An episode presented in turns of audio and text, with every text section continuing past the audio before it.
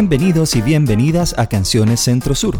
En este espacio conoceremos y conversaremos con cancionistas latinoamericanos sobre su vida y sobre su arte. Así que pongámonos cómodos y que inicie la charla.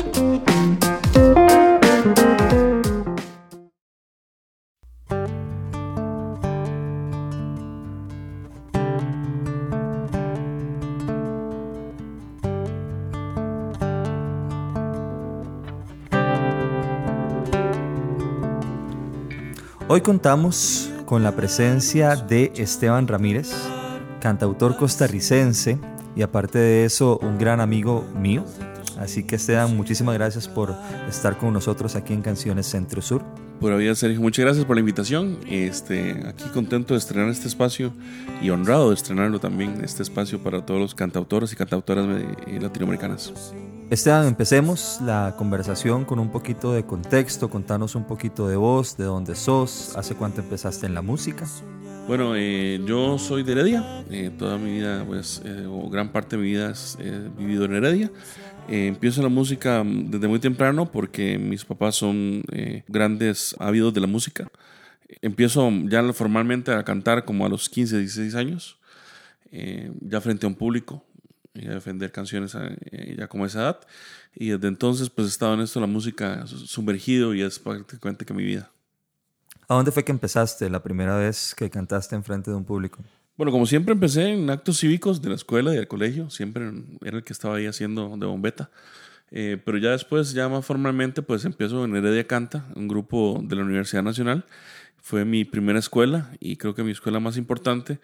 Eh, durante, estuve durante 10 años en el, coro aprendiendo con Raquel Ramírez y Amelia Barquero. Y después de ahí, pues estuve un tiempo en la Academia de Música Moderna de Miriam Harkin, eh, estudiando con, con Gurgen, Mikanichan. Este, ahí estuve dos, tres años, eh, ya formalmente estudiando canto. estos grupos que mencionas eran grupos de música original, de covers. Eh, bueno, eh, Heredia Canta era eh, música eh, covers, era música popular, siempre con mensaje. Después tuve mi primer grupo ya música trova, que se llamaba Azul Celeste, tocábamos en Heredia, en, el Tirol. Después de ahí tuve una experiencia, un par de experiencias en grupos de música rock, en covers de los 80s, en covers de los 80 90s, en donde estuve en un grupo que se llamaba Full 80s, estuve en otro grupo que se llamaba Retrovisor eh, y después de ahí, pues, eh, un poquito ya en lo que es la música este, original. Ya, de ahí le paso a la música original y ahora pues tocando música original y también covers. Cuando empezaste con la música original, grabaste tu primer disco solo, eh, fue con un grupo, ¿cómo fue que empezaste con la música? Yo empiezo en la música original, sí, como solista. Mi primer disco que se llamó Puedo Ser fue este, producido por Jonathan Méndez y Yamano Irías. Este, fue música original eh, pop, pop latino. Hubieron varios ritmos ahí que metimos, reggae, un poquito de música latina. Este, pero sí fue más que todo pop. Los músicos que veníamos tocando, defendiendo la música mía, eh, pues prácticamente que eran los mismos músicos, grandes músicos. Entonces decidimos, pues, eh, que ya que éramos los mismos, pues defender el proyecto más como un grupo. Yo quise defenderlo más como un grupo que como a nivel eh, de, de, individual. Entonces de ahí nace, pues, la primera etapa que fue Esteban y la Avenida G. Yo nunca estuve convencido con, con el nombre de Esteban y la Avenida G porque le quitaba, es muy individualista algo que es grupal.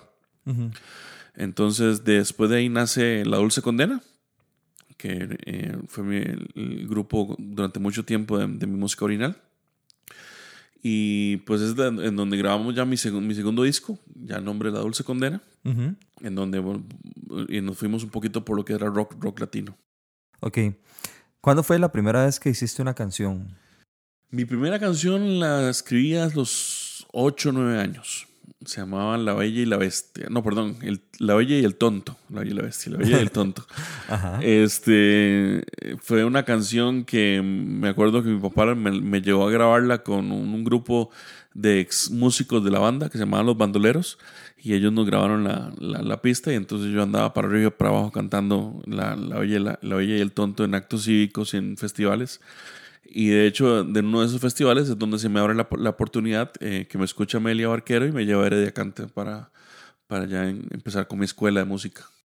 Este apoyo de tu papá y de tu familia, em, supongo que de tus amigos también, siempre estuvo presente, es la gente que te ha impulsado a, seguir componiendo, a seguir en la música. Sí, claro, mi familia siempre me ha, apoyado en esto. Eh, mi papá es mi primer fan y mi primer crítico. Eh, cuando mi papá está en un concierto mío, yo ah, siento mucho entusiasmo y muchos nervios porque yo sé que si me tiene que decir algo que yo hice mal, me lo va a decir sin, sin, sin pelos en la lengua, como dicen. Eh, mi mamá siempre me ha apoyado, también es, eh, le encanta escucharme cantar. Y bueno, en general mi familia, pues como te digo, eh, ha sido desde, desde que ellos son jóvenes, pues también la música ha sido parte de sus vidas. El, mi padrino es el mejor amigo de mi papá, fue un músico de un grupo de, los tiempos de Chiqui Chiqui. entonces yo recuerdo grandes jornadas en la casa de mi padrino, escuchando grandes cantantes ahí cantando en noches de trova en donde llegaba este, el, el, el, autor de, de, la canción de María, por ejemplo, de, de Gaviota, en donde llegaba a cantar y bueno, y fue, eso fue mucha escuela para mí también. Eh, ellos creyeron en mí cuando yo, incluso cuando yo hasta no creía tanto. Yo te puedo decir de que, la, la, primera, el primer disco, cuando yo me decido a grabarlo, fue que eh, fue por el impulso de, de, mis, de mis amistades que me dijeron, vaya, grabe sus canciones porque yo no creía que mis canciones fueran así como para grabarlas. Entonces fue por el apoyo de, de, ellos y, y pues casi que, ellos me tienen aquí, porque muchas veces a uno en esto de la música a veces le cuesta mucho creérsela y entonces ellos son los que la creen por uno.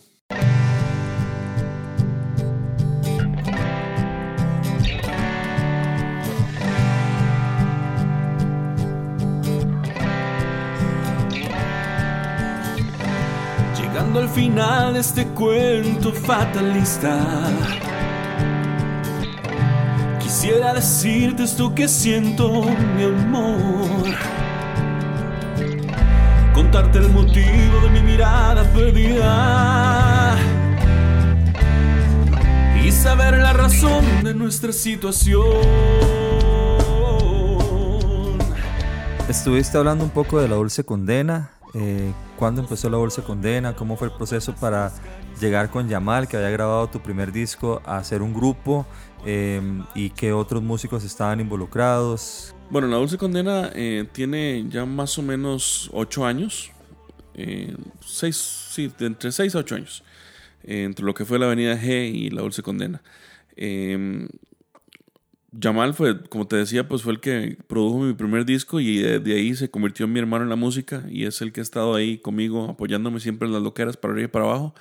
Ha sido la constante en, lo que es la dulce condena y en lo que es mi vida musical hasta ahora. Este, y es el que, el cómplice, mi, cómplice principal. Eh, la Dulce Condena, pues han pasado grandes músicos, eh, desde Pepe Campos, Oscar Torres, Gerardo Porras, este, Aaron Retana, Carlos Delgado.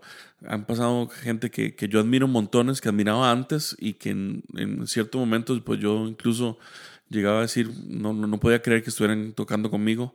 Eh, recuerdo una vez que estuvimos buscando, en la anécdota que me gusta contar, eh, eh, estábamos buscando bajista en la Dulce Condena. Ajá. Y, y recuerdo que, que me decían, compañero, bueno, este, voy a decirle a Eduardo Carmona, él, dijo que él se apuntaba y yo, Eduardo Carmona, Eduardo Carmona es el, el, ex bajista de Inconsciente Colectivo.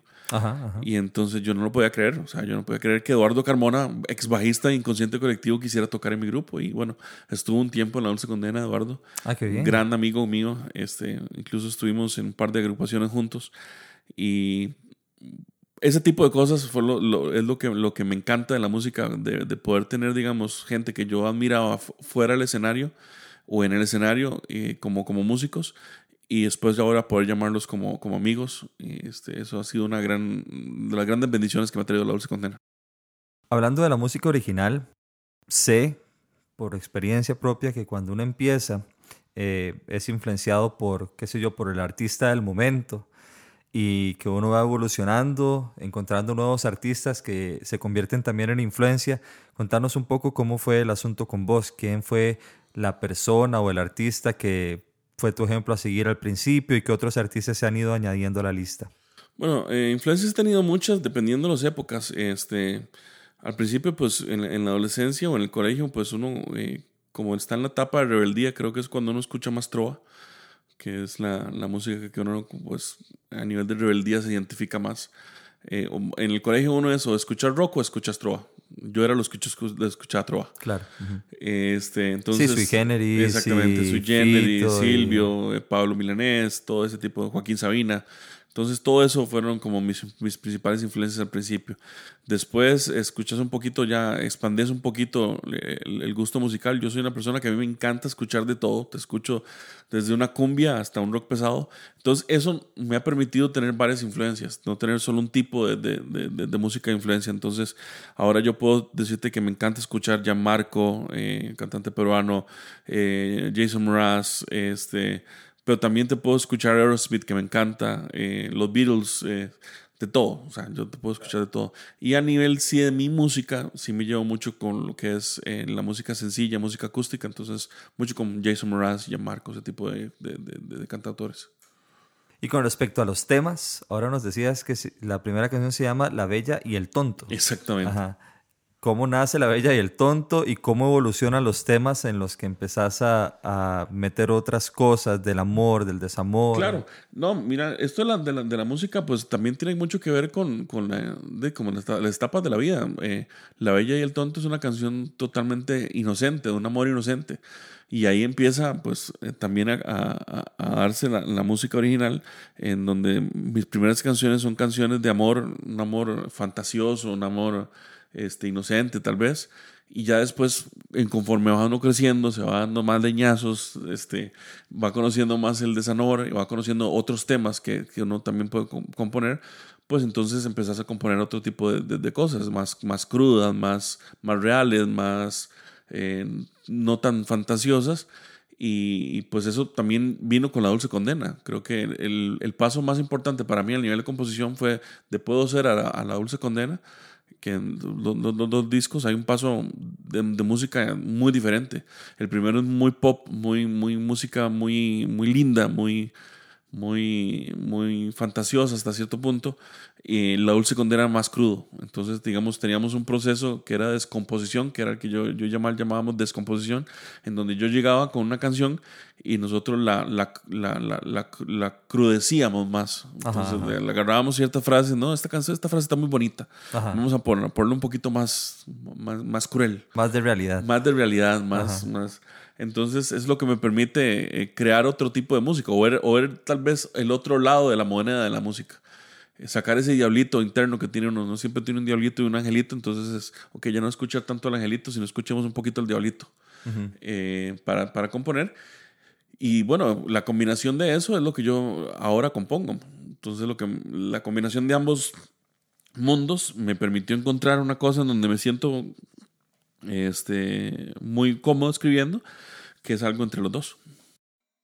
que lamento enormemente, compañeros, la, la dimensión que, que se le ha dado a lo sucedido, ya que en mi actuación siempre me dio el deseo de satisfacer el interés público, cual era representar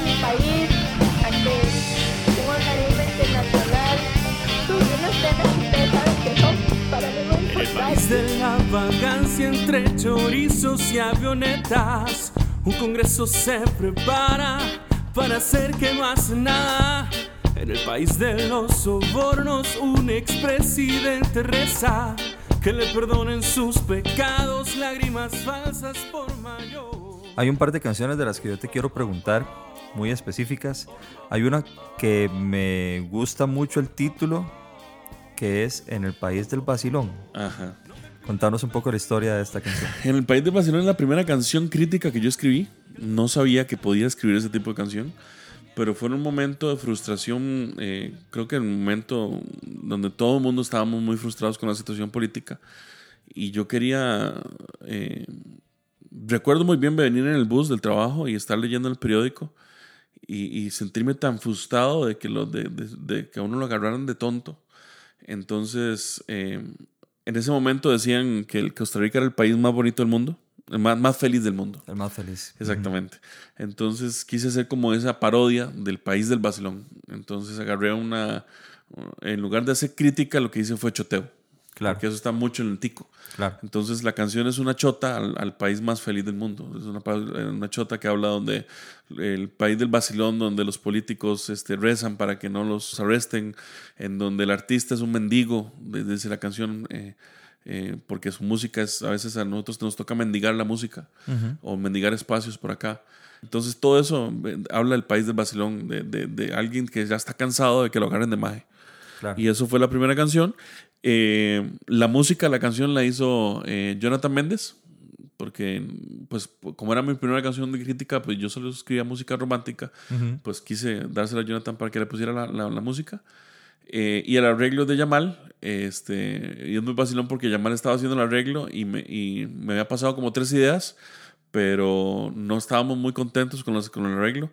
Y entonces en un partido, me acuerdo de la selección de Costa Rica contra una selección eh, de, de- no sé si fue Trinidad o algo así, que él estaba escuchando la barra. Ajá. Entonces, en, en el tele, entonces se le ocurrió este arreglo, y entonces un reggae muy, muy, muy, muy como africano, muy, muy, muy rico, eh, muy Latin group.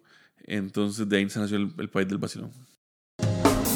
Caminando, andando por la avenida, voy buscando amores entre las vitrinas. Me topé con tus ojos de cielo y tus piernas torneadas. La otra canción de la que quiero que también nos hables es Mujer, que es una de mis canciones favoritas de La Dulce Condena.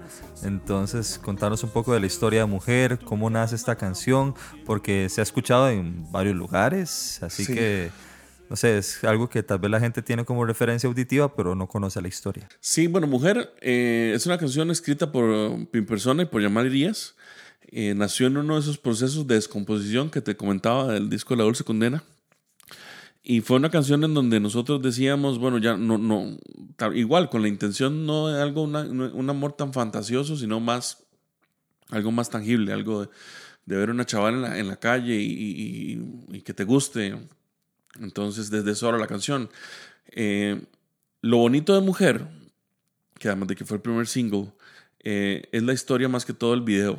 Yo eso es lo que rescato mucho de Mujer. Ajá. Porque el video fue, eh, en este caso, fue una idea de, de Amy Vicenti, que era, en, este, en ese momento fue nu- nuestra manager, en donde Amy decía, bueno, vamos a llamar a todos los tipos de mujeres que hay en Costa Rica y los vamos a meter en un video, en donde vamos a hablar, va a ser un homenaje a la mujer de Costa Rica, en donde no vamos a meter ninguna modelo, van a ser de todos los sabores y todos los colores y todas las formas de las mujeres.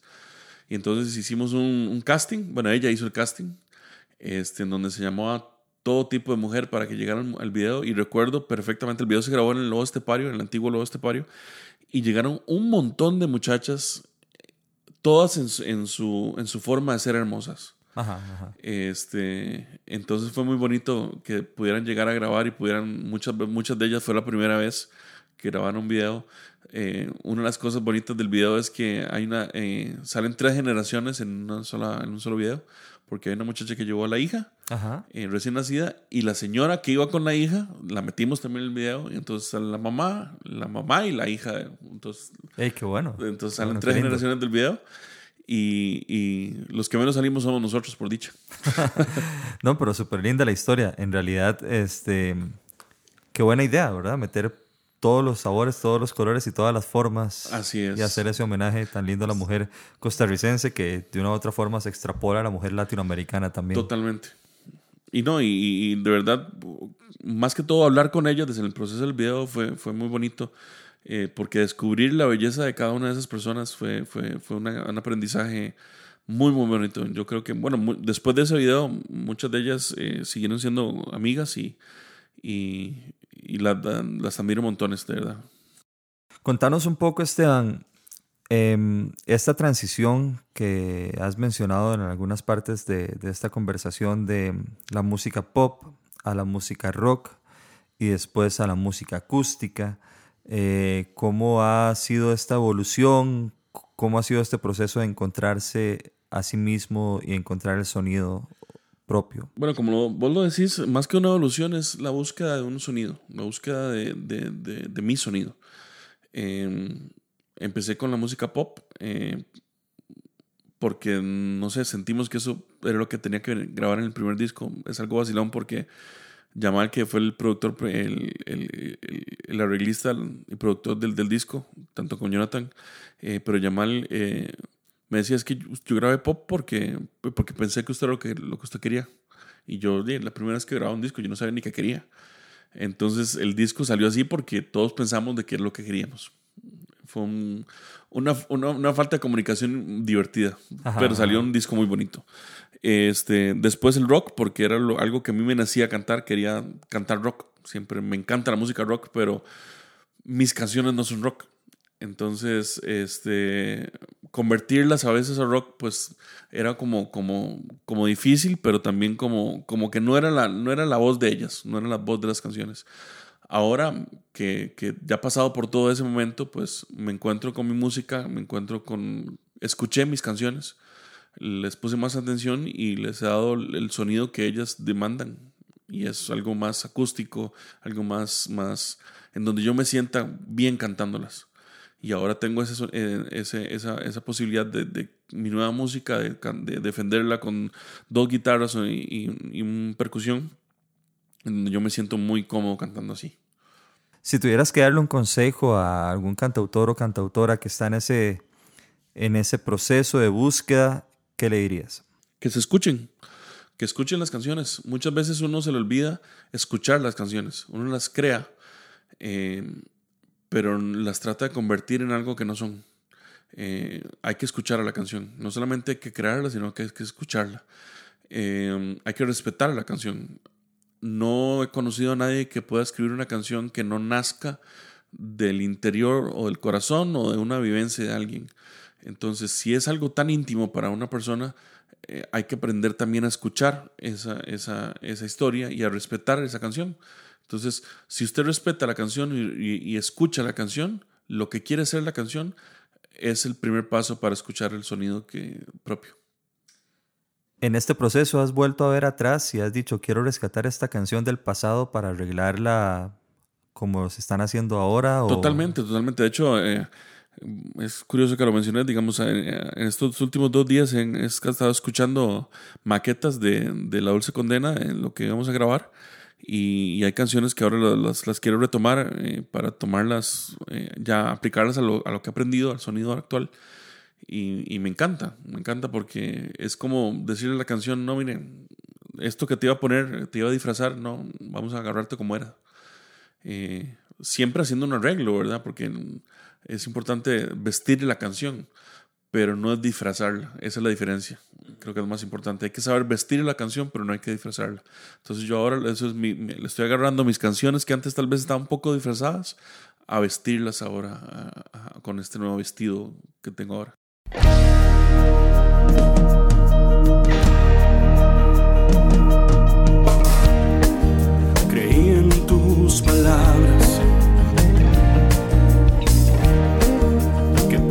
Prometían milagros y utopías.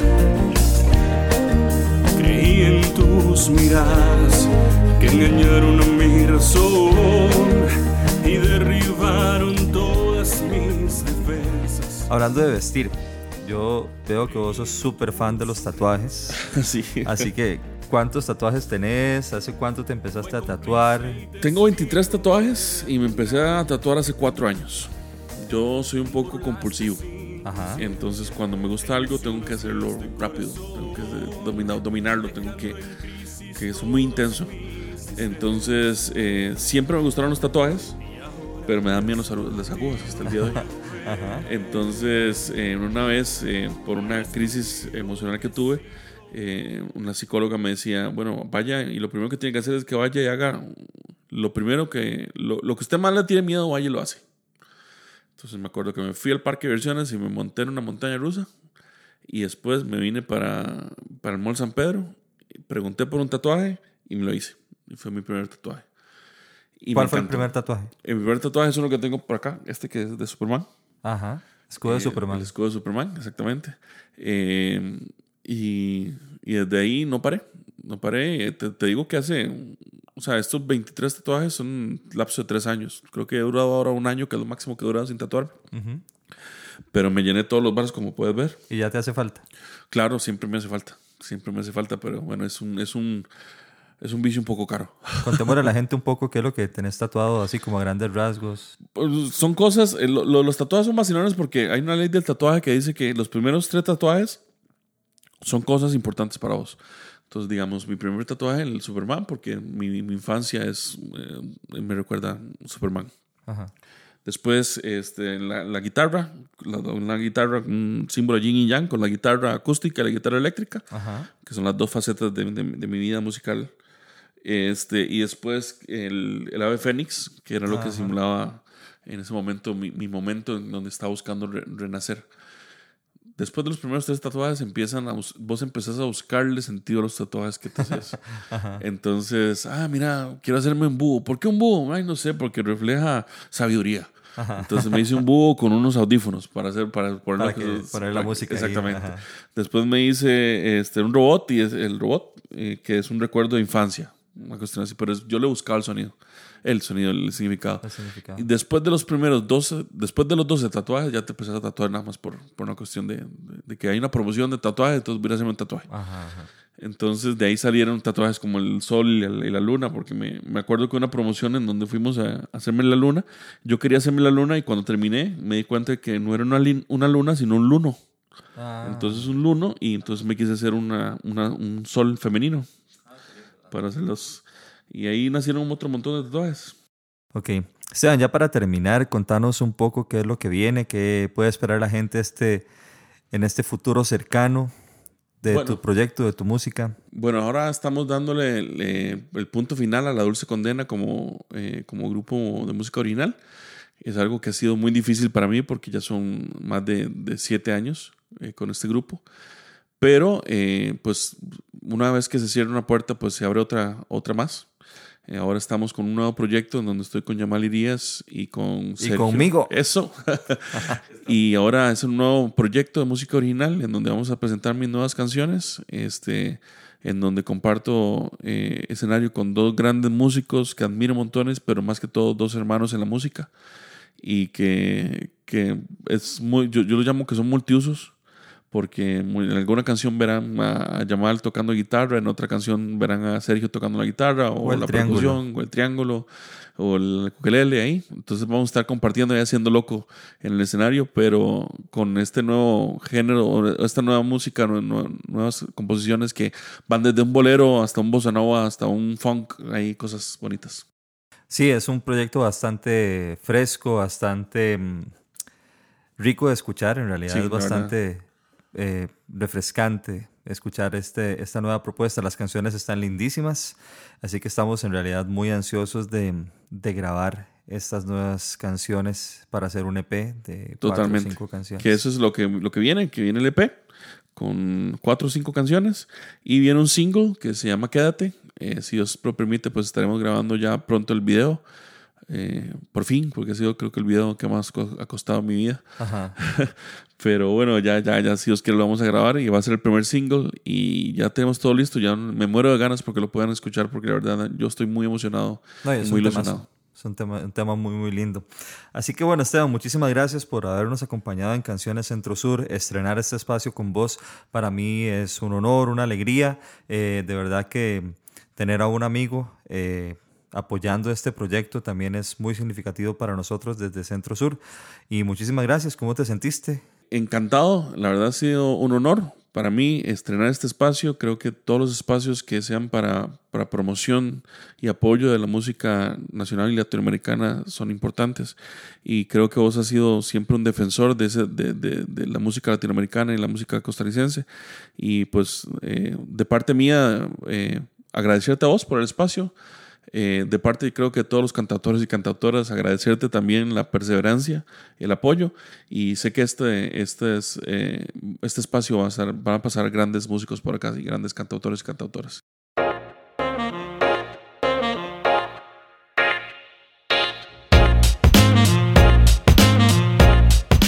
Muchísimas gracias por escuchar Canciones Centro Sur. Les invitamos a acceder a nuestros otros episodios por esta plataforma y a seguirnos en redes sociales como Cultura Centro Sur. Nos encontramos pronto.